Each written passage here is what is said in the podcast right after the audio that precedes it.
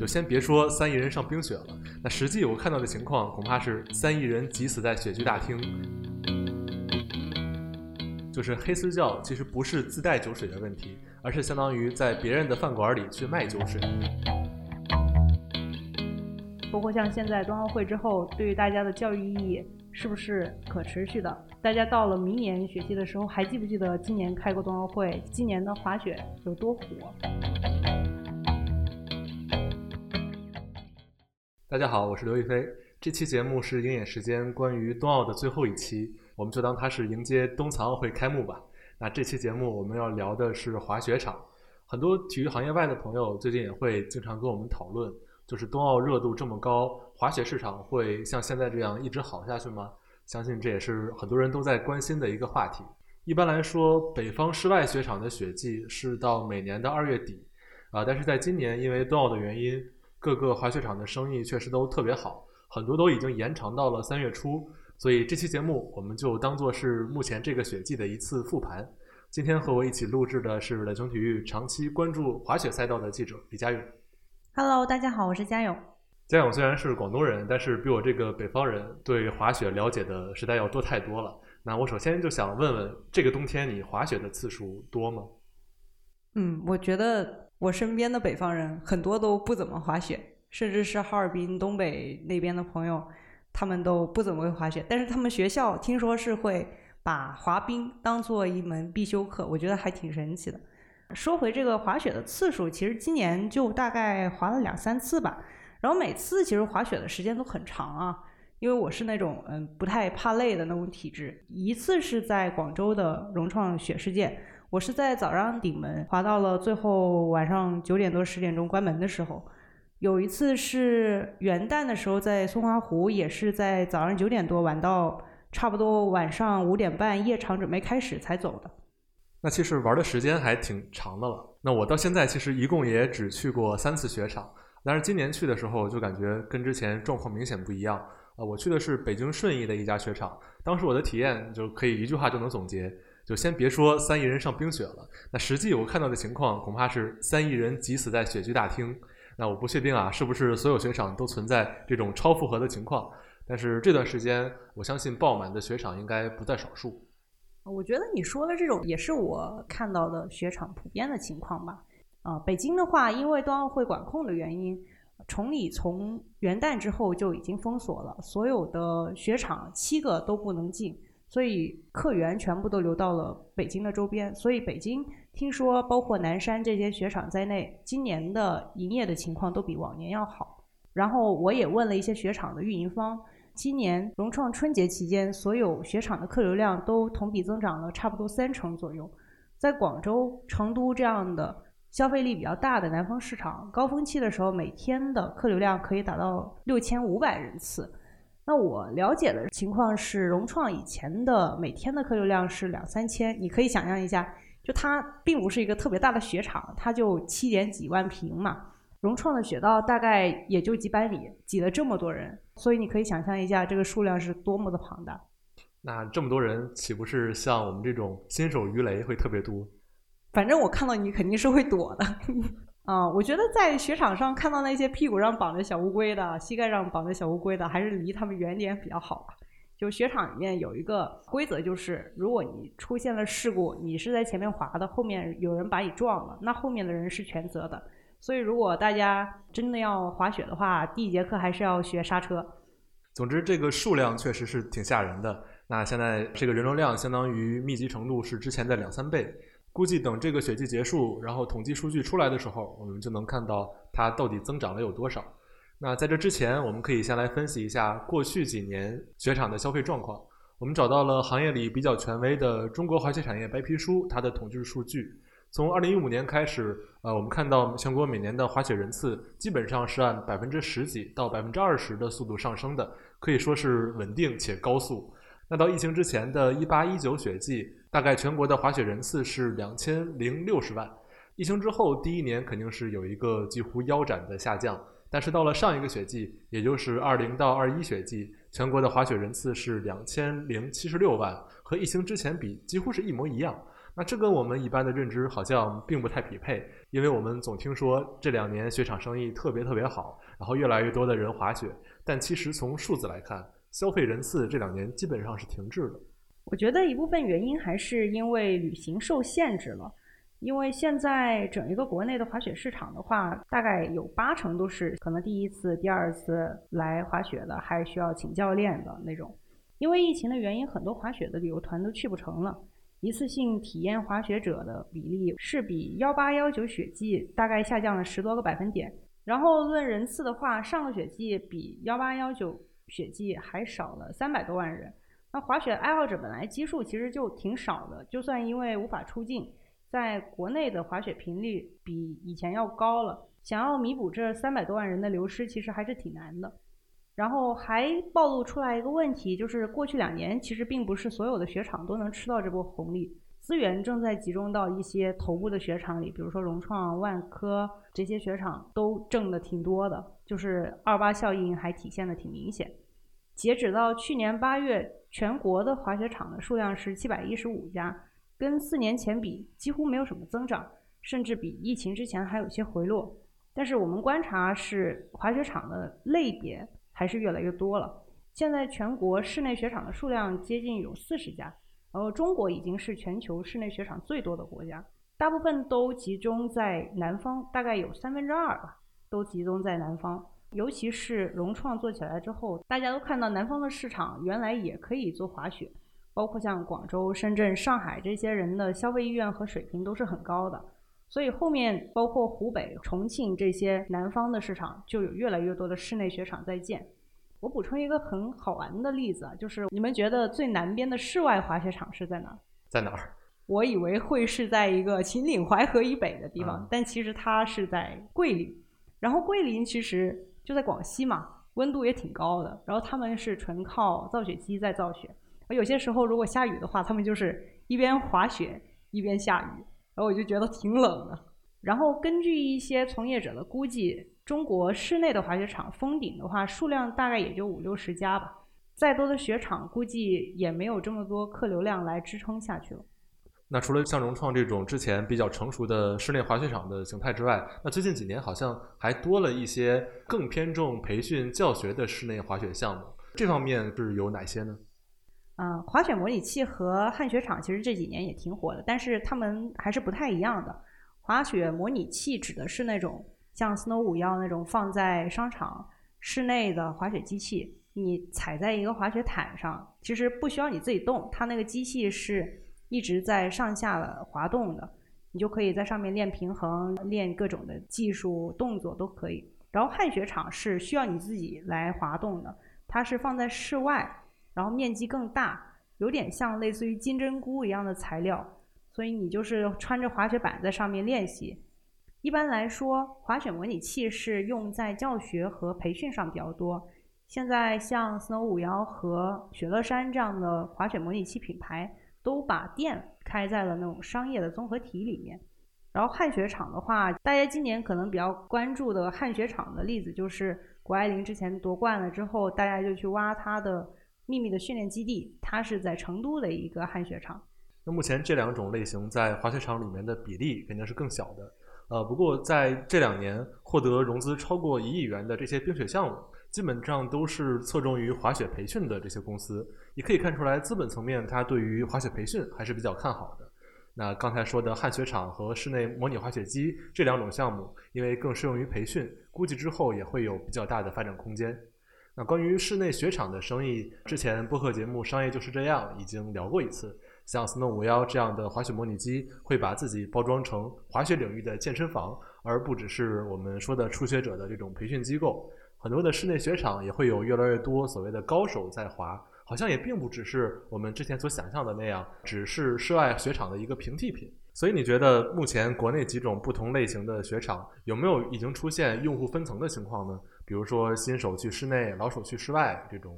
嗯，你说的确实有一定的道理吧？现在看起来也确实是这样，因为室内确实是比较适合培训。你想象一下，你在室内，其实你就是对着四面的墙，然后下面就是雪，除了人就是雪。你就还要花心思去躲各种的鱼雷，你根本就没有时间或者没有精力去看身边的风景，也没有风景给你看，所以你能做的就是专心的去练技术。而且室内的滑雪场都在南方嘛，南方人之前根本就没有见过雪，所以新手来的比例肯定是要大一些。但是滑到一定的程度的时候，大家都会想去雪道更长、坡度更大，然后这种公园啊、这种工具更多的地方去练。所以一般确实是高手才会去室外的滑雪场比较多。那像室内的那种滑雪模拟器，其实我觉得就算是大家都做滑雪模拟器，因为不同的打法、不同的创始人的理念、不同的商场的入驻的模式，都还不太一样。因为像你提到的 Snow 五幺，他们就从来没有定义过自己是一个滑雪培训公司，他们会觉得自己是一个生活方式公司，所以我觉得用户分层是很正常的吧。现在的滑雪消费者新手还是比较多的，所以很多人都说中国现在是一个体量巨大的初级的滑雪市场，这一点我其实很认同。因为除了消费者很新之外，雪场运营模式和欧洲成熟的那些市场相比，我们还是显得比较稚嫩。这种稚嫩具体体现在哪儿呢？是它的收入模式有什么不一样吗？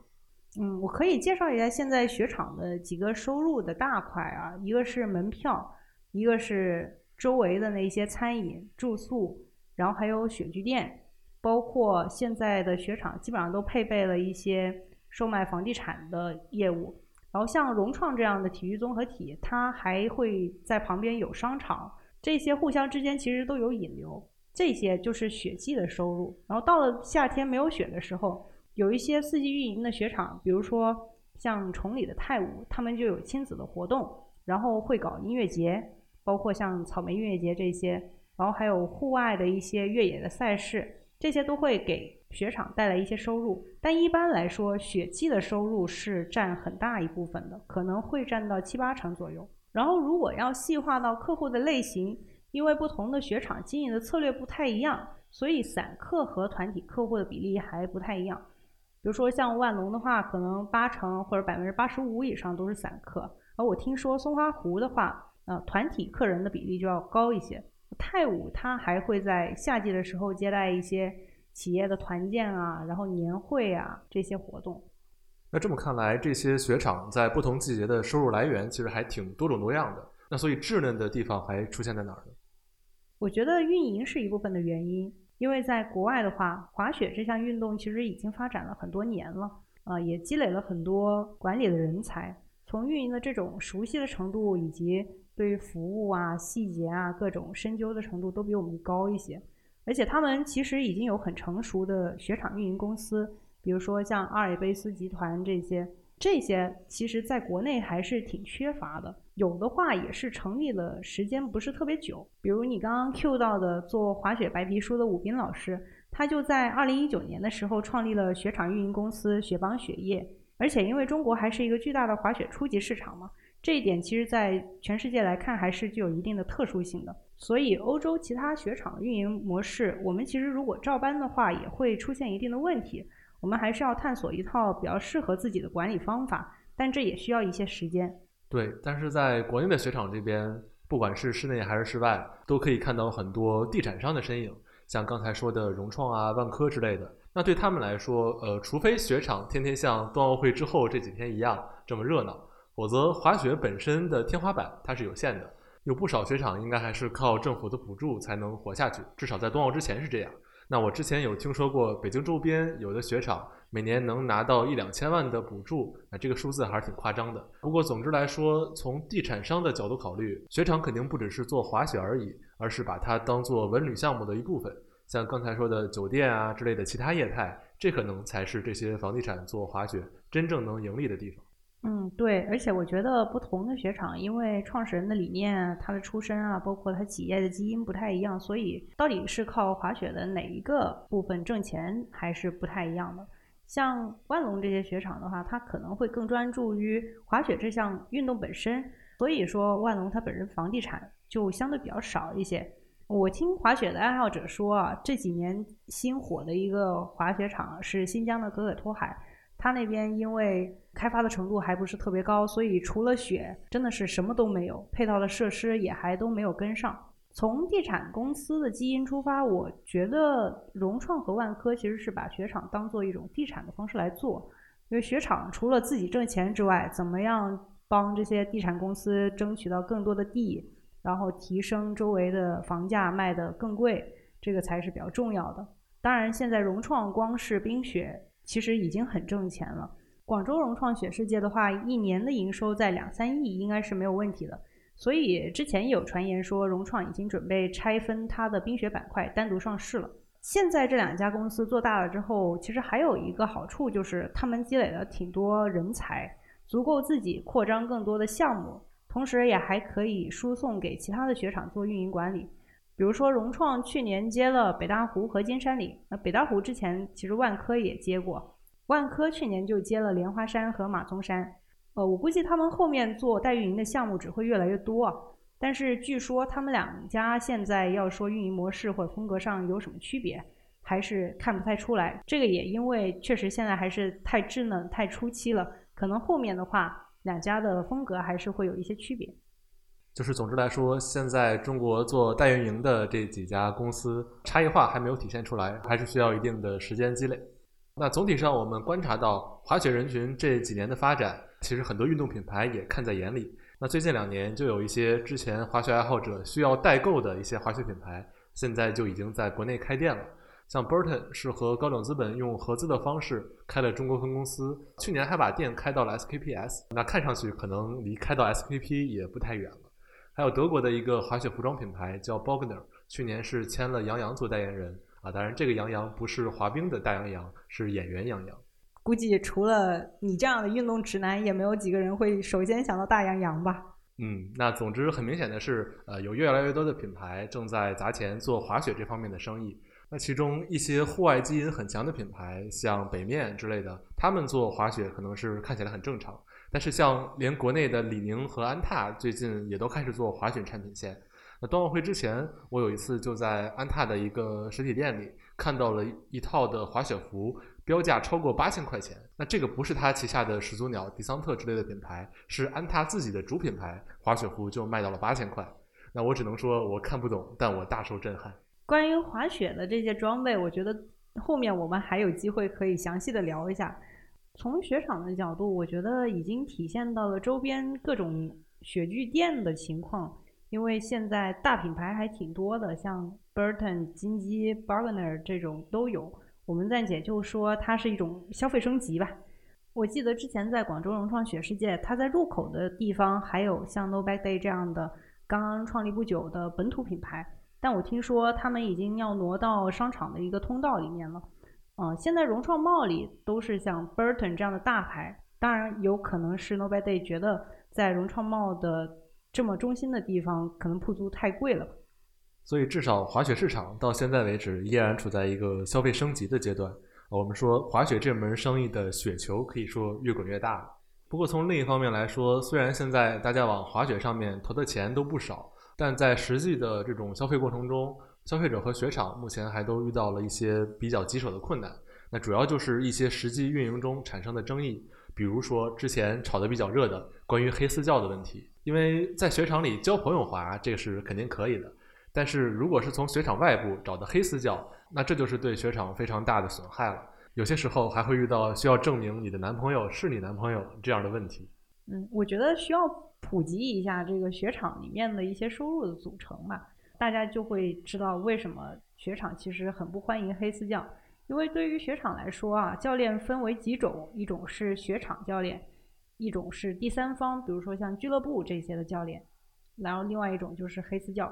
雪场教练其实就是拿着雪场工资的这些教练，他们的授课的价格一般是在五百到八百块钱一个小时。第三方的教练一般是来自于俱乐部或者是其他的培训机构，他们也是需要有资格证书的。啊，价格低的话可能是五百六百块钱一个小时，然后出名的，比如说像抖音网红这样的教练，可能要几百上千一个小时的都有。他们需要向雪场交这种所谓的场地费。像融创的话，我大概知道的是带一个成员大概要五百块钱一天，也就是说你如果今天带了三个成员，就要给雪场一千五百块钱。然后雪场的话呢，会给这些第三方的教练一个袖章，来证明你已经交过钱了，而且是合法的、有资质的。黑私教他可能就是没有资格证书，然后也没有交场地费。无论是站在安全还是给雪场贡献收入这样的角度，其实雪场肯定是不欢迎的嘛。所以说，有些雪场如果要抓到黑私教，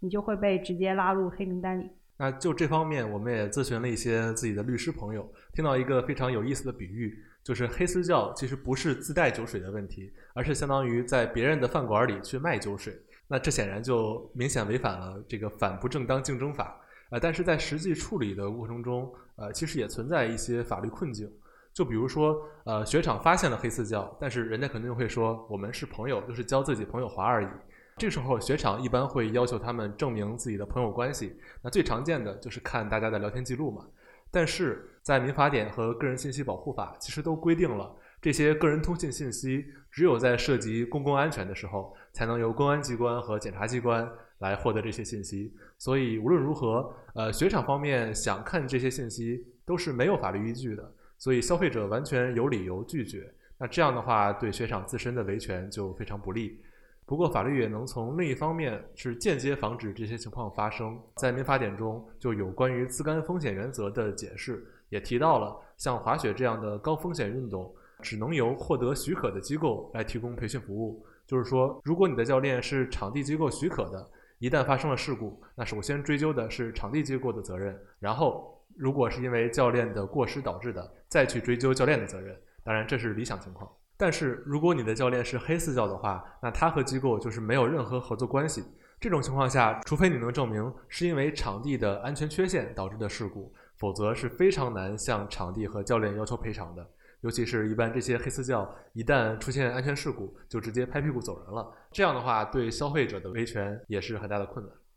其实室内雪场抓黑私教还是比较容易的，因为它是一个封闭的空间嘛，而且面积也比较小，就一眼就能看到你。但是在室外雪场就比较难了，你躲起来谁也找不到你。而且有些时候黑私教其实就是在长期认识的朋友里面去挖掘他自己的客户，你就算像你刚刚说的查你的聊天记录，也查不出来什么。对类似的问题，其实还有挺多的，比如场馆管理方面，尤其是现在冬奥之后人数突然增加了之后，啊，因为很多新手也都想玩单板嘛，呃，但是有的雪场你去晚了就没有单板了。另外，在一些场地的魔毯，也就是那个向上的传送带这方面的排队指引也做得不太好。比如说去排队做魔毯的时候，按说大家都应该把自己的雪板收起来去站着排队，因为这样大家中间的空间比较小，效率会比较高。但是在一些雪场的初级道上，因为很多尤其是滑双板的新手不知道要摘下来雪板，那工作人员也没有给指引。这样的话，大家在板子上排队的间隔就会很大，也非常的慢。尤其是一般上魔毯的地方都会有一个小上坡，你穿着雪板的话，一不小心就出溜滑下去了。那很多人费了好久也上不去。啊，这种时候有一些已经收起雪板的老手就会从前面走着插过去，这样的话就很容易发生争吵。因为没收雪板的人会觉得我们排队已经排了二三十分钟，你这不能插队呀，对吧？那那些老手会觉得队其实就不是这么排的，因为确实如果大家都把板收起来，这样排队效率一下就会提高。嗯，所以归根结底，我觉得这是雪场管理者的问题，尤其当新消费者这么多的时候，应该做出更加清晰有效的指引。我觉得你光是排队排不上去，或者是被人插队，已经是很幸运的。很多人在魔毯上其实还遇到一些很尴尬的时候，就是走着走着不动了。就魔毯，因为它坏的频率其实还挺高的，尤其是在室内的那些滑雪场，因为它一年四季都要用嘛。反正我经常去广州的融创雪世界，就经常遇到魔毯不行了的情况。对它，你说到的这些雪场需要提升的地方，其实我觉得还挺多的。包括你刚刚提到说雪场管理者的问题，现在雪场确实很多都在招聘管理人员，就怎么样管好一个雪场还是挺难的。像现在很多雪场的管理者，他其实都已经从业很多年了，对于一些年轻的玩法或者趋势，有些时候我反倒觉得他们应该多向一些年轻人去交流一下。比如说很早一批玩滑雪的人都是玩双板嘛，但现在基本上每一个雪场在国内啊。每一个雪场都是玩单板的人会更多，那这群人年轻人他会更爱玩，更爱消费，更爱社交。然后管理者要怎么样在滑雪场增加这些用户群体他喜欢的一些活动啊、业态呀，包括店怎么设置啊？我觉得都还需要有一些提升吧。对，所以冬奥这几天雪场的热度虽然是史无前例的高吧，但是之后能有多少人留下来，恐怕也不是那么简单就能做到的。那你觉得冬奥之后雪场生意还能这么好吗？那现在行业里是一个什么样的观点？普遍的观点还是非常看好后冬奥时期的这些滑雪的生意的。呃，尤其是像今年冬奥，因为疫情的话限制其实还挺大，所以包括像崇礼就不说了，因为他们都封了嘛。然后其他的雪场因为各种政策的原因，其实都是盼着冬奥之后能赶紧恢复正常的运营。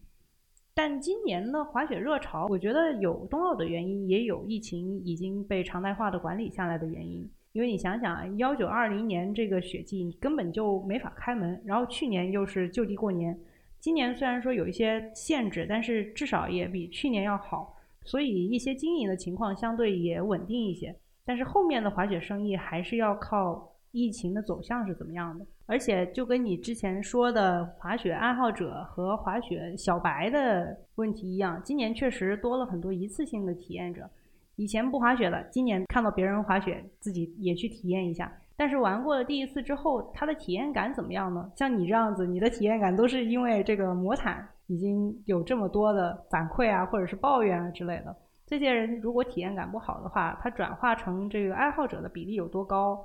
我觉得这个还没有办法衡量或者统计吧。包括像现在冬奥会之后，对于大家的教育意义是不是可持续的？大家到了明年雪季的时候，还记不记得今年开过冬奥会？今年的滑雪有多火？大家还记不记得这个事情？而且现在已经有雪场的管理者在担心，雪场已经越开越多了，增长的这些滑雪的人数是不是能够？足够分给越来越多的雪场，这个也是一个需要注意的问题吧？我觉得，嗯，是归根结底，滑雪是一个服务或者说体验类的行业。那大部分消费者去滑雪，肯定不是为了说要做出谷爱凌那样的一六二零，而是希望通过滑雪能得到快乐。所以，不管是从雪场运营还是服务消费者方面，这个行业需要打磨的地方还有很多。那这期关于雪场的节目我们就说到这里，这也是鹰眼时间关于冬奥特辑的最后一期。之后，我们的节目会把目光转回到整个的体育行业里，也会继续保持每周一更。希望大家继续关注我们后面的节目，